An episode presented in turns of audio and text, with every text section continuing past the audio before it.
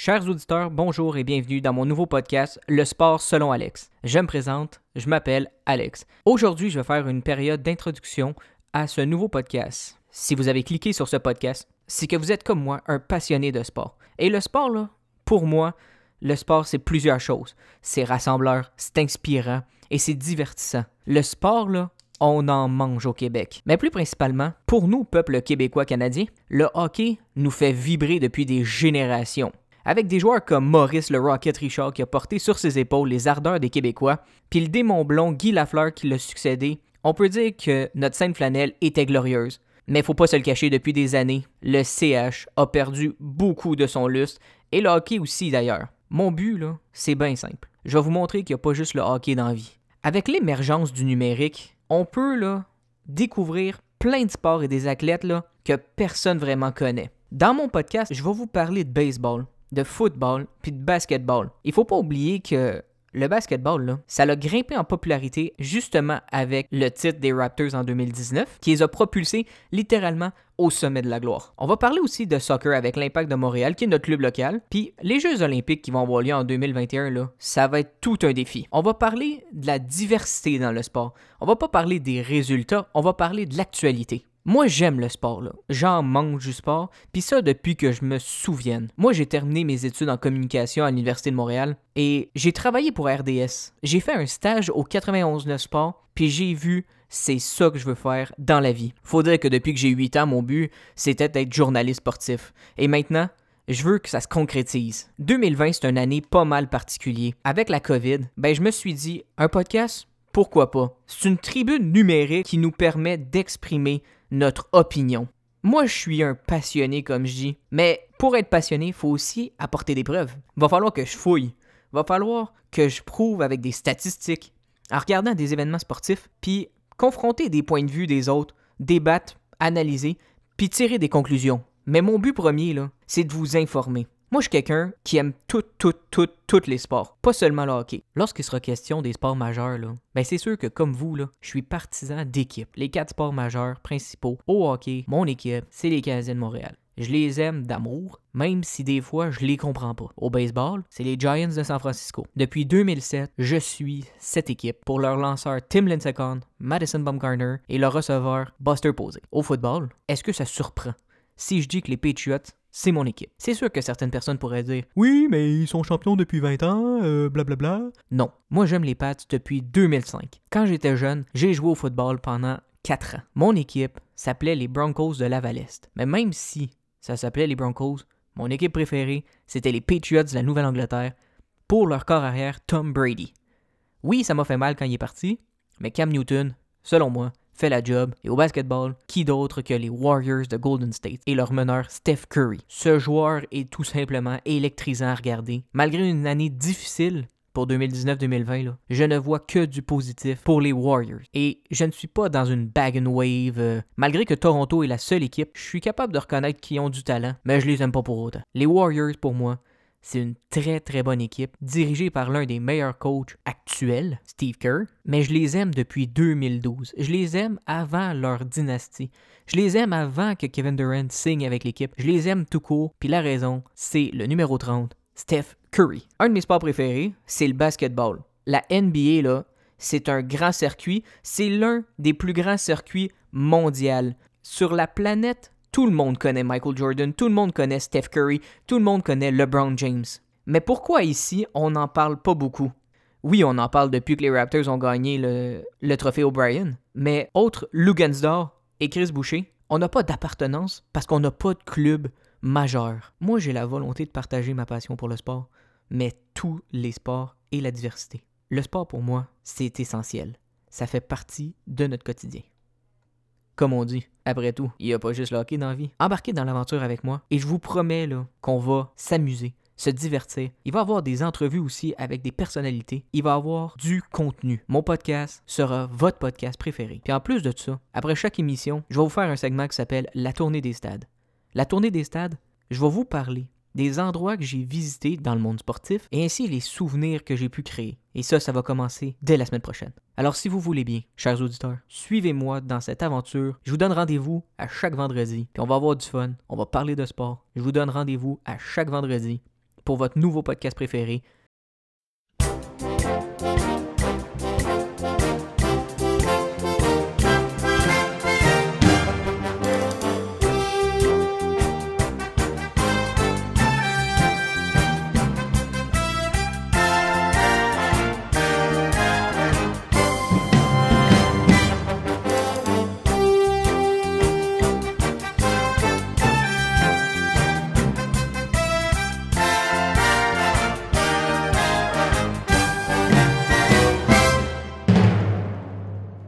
Oui, vous l'avez compris, nous allons parler de hockey et surtout du Canadien de Montréal et ce que Marc Bergevin a accompli durant les dernières semaines. Tout d'abord, revenons sur les acquisitions qu'il a faites. Il a quand même échangé Max Domi et un choix de troisième ronde pour Josh Anderson.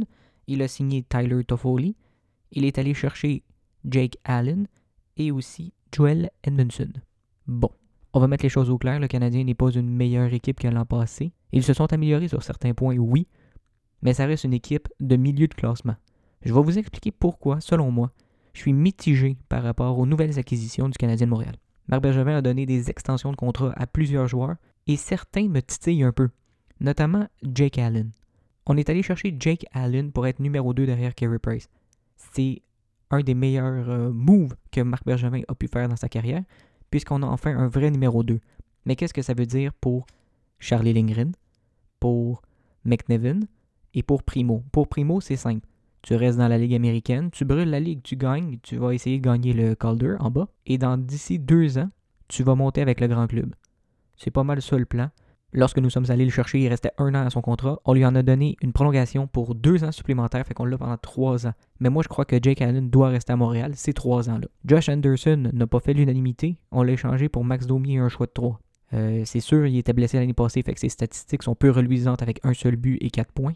Mais selon ce qu'on nous dit, c'est un gros zélier. C'est sûr qu'il va jouer sur le premier trio avec Nick Suzuki, on se le cachera pas. Le DG Marc Bergevin lui a donné un contrat de 7 ans. Oui, ça va être pas mal long, mais s'il est en santé, pourquoi pas, pourquoi pas? Il peut nous aider. C'est un gros bonhomme qui joue physique, mais il en marquera pas 40 non plus dans l'année. Fait qu'on va se calmer un petit peu, parce que si on regarde les statistiques de l'année passée, lors de la saison 2019-2018, où est-ce qu'on a fini, et je le rappelle, 24e, on a marqué exactement 208 buts pour une moyenne de 2,93 par partie. Ouais.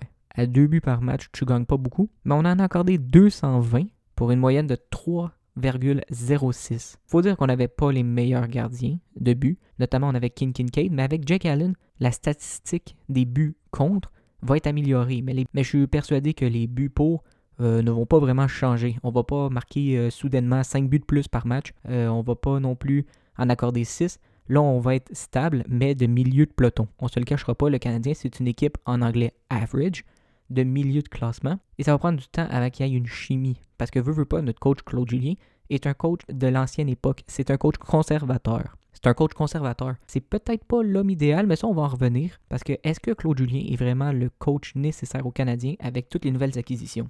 Tyler Toffoli, on, on s'entend tous pour dire que son contrat de 4 ans, il va jouer sa 3. C'est un gros bonhomme, quand même physique. Il va sûrement jouer avec Arthur Lekonen, bon défensivement, peut marquer souvent. Ça va faire du bien aussi. Et euh, je vais peut-être en surprendre plusieurs, mais moi, je pense que avec Lekonen et euh, Tyler Toffoli, il faudrait mettre Jesperi Kotkaniemi. Kotkaniemi n'a rien montré encore. C'est sûr que l'année passée, c'était sa guigne de la deuxième année. Donc, il était pas bon. On se le cachera pas. Euh, il a été décevant.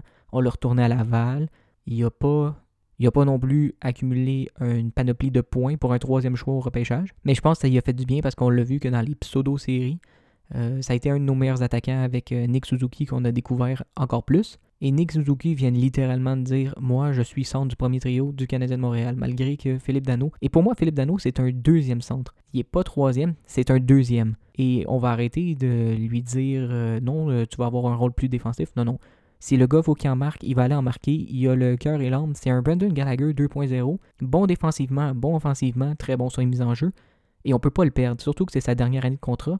Là, on donne, on donne, on donne, mais lui, on y a pas donné encore. Puis on va revenir justement sur qu'est-ce qu'on a donné.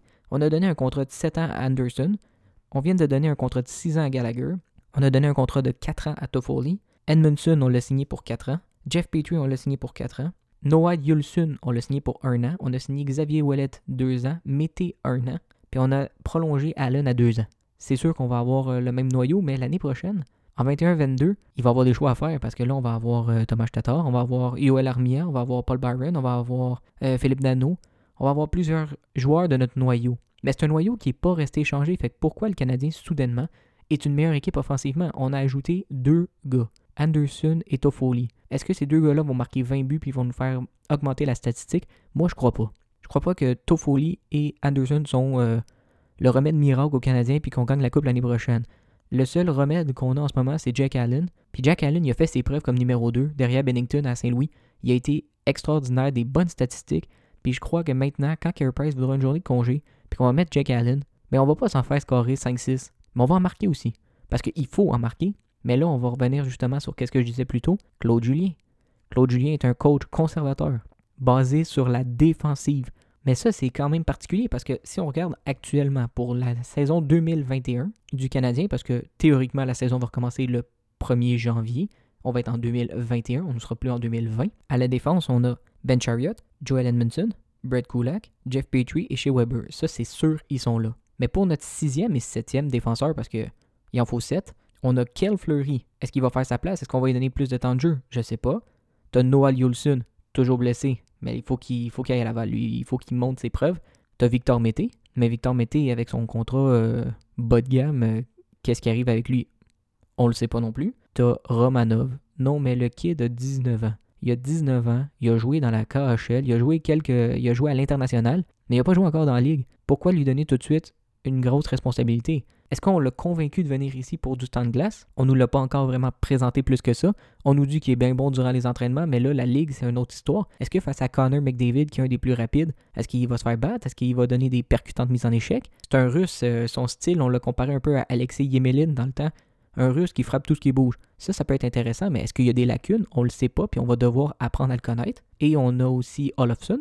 Olofsson qui a signé un contrat avec le Canadien, va sûrement retourner à Laval comme euh, Xavier Ouellet, mais c'est des choix qu'on nous a vendus comme quoi qu'ils étaient bons. Donc je m'attends un peu à ce que le Canadien de Montréal donne la chance aux jeunes. Parce que là maintenant, on se le cachera pas, on est dans un, on est dans un reset.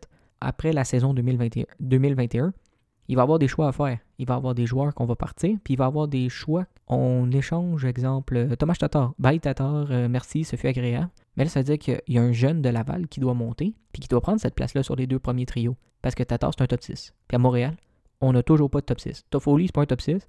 Anderson, on va voir, mais c'est sûr qu'on va le mettre sur un piédestal. On va le mettre sur le premier trio avec euh, Nick Suzuki. Espérons que ça fonctionne. Mais moi, je suis très mitigé par rapport à ça. Et c'est sûr que le Canadien ne finira pas 24e l'année prochaine. Euh, si on a une saison un peu plus écourtée, ça peut nous donner les chances d'être euh, à la fois 8e ou 7e dans l'Est. Mais oui, on s'est amélioré, mais il y a d'autres équipes aussi qui se sont améliorées. Ça ne veut pas dire que soudainement, eux, ils seront plus bons puis ils vont aller dans le fond de la cave. Il y a quand même un groupe de joueurs, il y a des noyaux. Dans la Ligue nationale, c'est un noyau. Plusieurs équipes n'ont qu'un ou deux trios et ça, ça n'a pas été touché. Donc pourquoi soudainement le Canadien va être meilleur que le Lightning, que les Bruins ou que les Maple Leafs? On n'a pas signé euh, le gros nom puis on n'a pas fait de coup de circuit. On nous parlait beaucoup d'une transaction avec les Jets de Winnipeg par rapport à Patrick Liney. Mais ça, si exemple, on, donnait, euh, je sais pas moi, deux joueurs puis un choix pour liner, puis après ça, tu le signes. Oh, là, tu viens de faire une méchante belle affaire. Mais là, le Canadien l'a pas fait. On est, allé, chercher Josh Anderson pour Max Domi puis un choix de 3, puis Toffoli au marché des joueurs autonomes. Qu'est-ce que vous voulez de plus? Là, au moins, on n'est pas allé chercher pour la une des premières fois des plombiers. Parce qu'on s'entend que Marc Mergevin, après les défenseurs,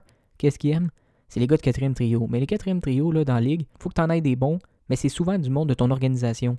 C'est fini le temps des goons puis tout ça, que le quatrième trio, c'est les toughs. Je persiste et signe. Marc Bergevin, c'est sa dernière chance. C'est la dernière chance qu'il a parce que selon lui, il y a une équipe gagnante. Mais attendons de voir. Parce que peut-être que dans quelques mois, on va dire Oh, le Canadien va faire les séries, c'est bien. Mais si on fait une ronde, ça servi à quoi? Faut y penser aussi. Comme on dit, seul l'avenir va nous le dire. Le futur est prometteur. On a des bons jeunes joueurs à Montréal, en Suzuki et Kotkaniemi pour sûr, mais faut pas non plus euh, mettre les vétérans de côté. Puis si on est capable d'aller signer Dano tout de suite, parce que là, Marc Bergevin donne, donne, donne, donne, mais faut faire attention aussi au plafond salarial, car avec la pandémie, euh, ça n'a pas augmenté pas en tout. La pandémie a fait que ça stagne. C'est pour ça que les joueurs autonomes, euh, c'était un peu poche. Regardez ça. Puis c'était beaucoup des gardiens de but. les équipes n'ont pas changé leur, vedette. C'est peut-être une des raisons pourquoi on n'a pas fait de grands coups. Mais quand on écoute les médias, Montréal est intéressé dans la course d'un joueur. Cinq minutes plus tard, ah, soudainement, ce joueur-là signe avec une autre équipe. Puis là, je pense, exemple, à Wayne Simmons. On nous a dit, ah, Wayne Simmons, c'est Montréal ou Toronto. Parfait. Deux minutes plus tard, Wayne Simmons vient de signer à Toronto. OK, c'est beau. Montréal l'a pas, puis c'est pas plus grave que ça. Mais ça, c'est notre culture à nous. On veut les joueurs, on, on veut une équipe gagnante, mais on n'est plus les Canadiens des années 60, 70, 80. Là. On est le Canadien euh, fin des années 80, fin des années 90, début 2000, une équipe de moyenne section, milieu peloton si on veut. On n'est pas une, euh, une puissance, puis c'est pas en rajoutant euh, Anderson, Edmondson et Toffoli que soudainement, oh, l'année prochaine, on gagne la coupe. Il y a des équipes aussi là, que ils sont dans leur prime. Toronto, là, eux aussi, ils sont obligés de gagner avec tous les millions qu'ils ont mis puis les joueurs qui sont développés. Est-ce que Toronto est une moins bonne équipe que Montréal? Non. Moi, je pense que Toronto est en avant de Montréal, mais c'est sûr qu'ils ont un problème dans le net. Eux, nous, le net, c'est comme notre force. Notre gardien, ben nos gardiens maintenant, c'est notre force. Mais c'est encore une fois, nos gardiens ne vont pas marquer de but. Notre défensive, ben là, on l'a solidifié. Mais ensuite, l'attaque, là, on reste quand même euh, équipe qui va pas beaucoup marquer de but. Puis si on joue hermétique, si on joue défense, non. Euh, Montréal va pas faire les séries l'année prochaine. Puis si on fait pas les séries l'année prochaine, bye Claude Julien, bye Marc Bergevin, bye Timmins, bye tout le monde. J'espère que Jeff Molson, a mené, il se dit euh, Oh, euh, je suis tanné pas mal de perdre. Mais les, fans de Montréal, là, eux qui ont vraiment le, CH ancré en eux, c'est une religion ici au Québec, là, Montréal. Parler du Canadien, c'est notre équipe, mais arrêtons de voir la vie en rose. Le Canadien, c'est une équipe moyenne. Puis on n'a pas de chance de gagner la Coupe Stanley avant un méchant bout de temps. Mais non, il va falloir un attaquant de puissance, un gros allié, parce que là, soi-disant, nos centres, c'est fini. Les centres, c'est beau, c'est réglé. Euh, tout le monde est content.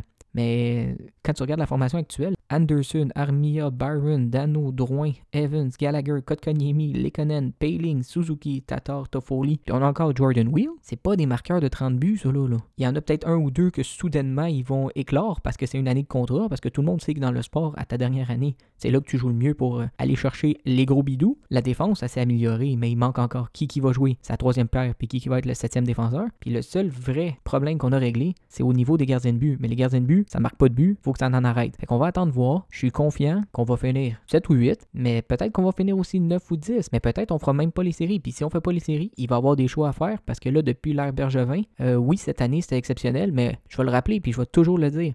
Le Canadien était 24e. On n'était pas supposé d'être là. Puis si le 13 mars, les activités de la Ligue nationale n'avaient pas cessé, on affrontait Buffalo. Si les Sabres gagnaient, c'est les Sabres qui étaient 24e. Le Canadien n'aurait jamais fait série. On n'aurait jamais vu l'éclosion de Suzuki en playoff. Puis que Kotkaniemi, il jouait du meilleur hockey. Mais cette année, le Canadien de Montréal mais pour 2021, moi, je crois que le Canadien de Montréal ne fera pas les séries, sauf si on a un calendrier réduit qui va nous avantager parce que là, ça veut dire moins de matchs pour Price. C'est plein de questions qu'on n'aura pas de réponse avant un petit bout de temps.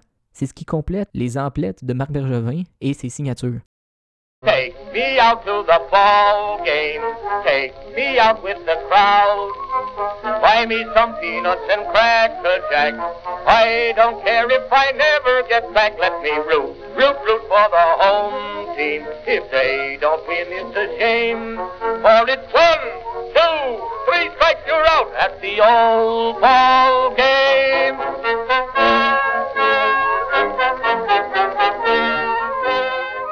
Ah, cette chanson. Une vraie chanson de balle. On va revenir sur cette saison 2020 assez particulière dans le monde du baseball. Ça avait pourtant mal commencé avec des épidémies à Miami et à Saint-Louis, mais bravo au baseball majeur. Oui, bravo, bravo aux organisations d'avoir pu compléter ce calendrier de 60 matchs sans trop de difficultés. Mais pour ça, il y a eu des nouvelles règles. Moi, je les aime. Lorsqu'un match est remis, on joue 7 manches. Ça, ça devient plus dynamique et s'il faut aller en prolongation, on met tout de suite un coureur au deuxième but. C'est sûr que j'aimerais mieux un coureur au deuxième but et un retrait. Ça pourrait être un peu plus enlevant, mais en même temps, ça rallongerait le match et leur but est de raccourcir. Mais que dire de la première ronde des séries éliminatoires? Plusieurs surprises. Maintenant que la première ronde de baseball est complétée, on peut penser au final de division. Ouais, c'est sûr que en tant que Canadien, le fait que les Blue Jays aient perdu, ça vient nous chercher, mais ils ont perdu contre Tampa Bay, la meilleure équipe de l'américaine. Mais les Jays étaient quand même une jeune équipe que personne voyait dans le portrait. Mais avec une saison de 60 matchs, c'est sûr qu'il y a des équipes qui se sont faufilées. Et les Jays en font partie. Et si on revient, c'est gagnant à la fois dans l'américaine et dans la nationale. Les Yankees n'ont fait qu'une bouchée des Indiens. Les Astros, ouais, la seule équipe avec un dossier négatif, passe au deuxième tour. Mais il faut parler des Twins. 18 défaites de suite pour l'équipe du Minnesota. Et ils se font balayer à chaque fois. Et Oakland, la dernière équipe, a passé à la limite contre les White Sox. Ça a été un peu plus inégal, devrais-je dire, euh, dans la nationale. La première ronde, c'était des 2-3. Et ça, je trouve ça intéressant de mettre plus d'équipes, mettre des 2-3, parce que si tu perds ton premier match, t'es tout de suite dos au mur. Et on peut avoir des surprises, comme on a eu Miami qui a sorti les Cubs en deux parties. Mais la série que je vais retenir, c'est San Diego-Saint-Louis. Saint-Louis avait pris les devants 1-0, mais lors du deuxième match, un nom à retenir, Fernando Tatis Jr. Ce joueur d'arrêt court est électrisant.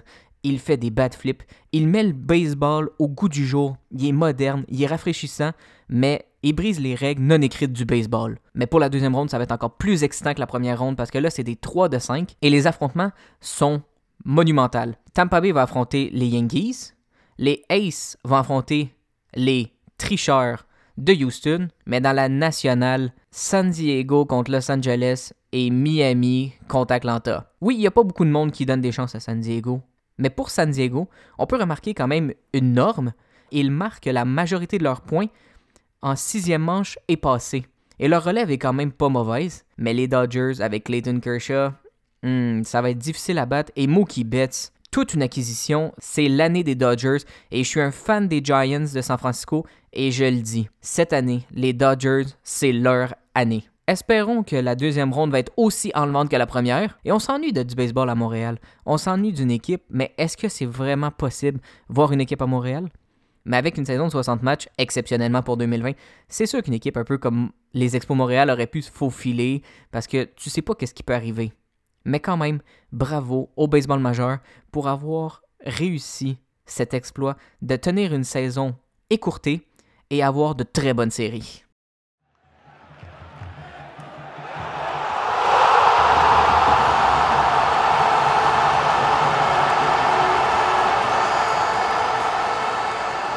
Passons maintenant à la série des stades. La série des stades, c'est quoi? Je vais vous parler des endroits que j'ai visités dans le monde sportif, que ce soit baseball, hockey, football, basketball, tout. Pour ce premier épisode de la série des stades, je vais vous parler du ATT Park. Le ATT Park, c'est le domicile des Giants de San Francisco. C'est la première fois que j'allais aux États-Unis voir une game de balle avec mon père. C'était le 28 juillet 2012. Pourquoi je me souviens aussi bien de la date? C'était un duel Giants de San Francisco contre Dodgers de Los Angeles. Une vraie rivalité. Le score final, c'était 10 à 0 pour les Dodgers. Mais c'est pas pour ça que je vais retenir cette date-là. En 2012, qu'est-ce qui s'est passé? C'est simple. Le lanceur partant, c'était Barry Zito. Oui, pour ceux qui se souviennent de Barry Zito, ce grand gaucher, il y avait des hauts et des bas, mais quand il était parti sur une série, il ne s'arrêtait plus. Eh bien, le 28 juillet 2012, c'était sa dernière défaite. J'ai assisté à sa dernière défaite. Oui, comme premier match, c'est pas l'idéal, mais c'est pas tout. Des cinq coups sûrs, trois appartiennent à Buster Posey, mon joueur préféré, mais il y a encore plus. Melky Cabrera a été suspendu le jour suivant pour dopage et les Giants vont signer le voltigeur Hunter Pence. Le reste est de l'histoire. En 2012, les Giants de San Francisco vont gagner la Série mondiale. J'étais au match pivot de cette saison avec mon père. Et en plus de ça, on a même eu le droit à une altercation dans la foule entre un partisan des Giants et un partisan des Dodgers. Je vais toujours me rappeler de mon premier match de baseball aux États-Unis au AT&T Park un des plus beaux stades, peu importe si tu es assis en haut, au, entre le premier et le deuxième, au marbre, euh, au champ droit, au champ gauche, au centre, la vue sur la baie de San Francisco est simplement magnifique. Et étant un fan des Giants, il fallait que je me rende au AT&T Park et ça m'a pas déçu. C'était le premier stade que j'ai visité avec mon père pour ma série, la série des stades.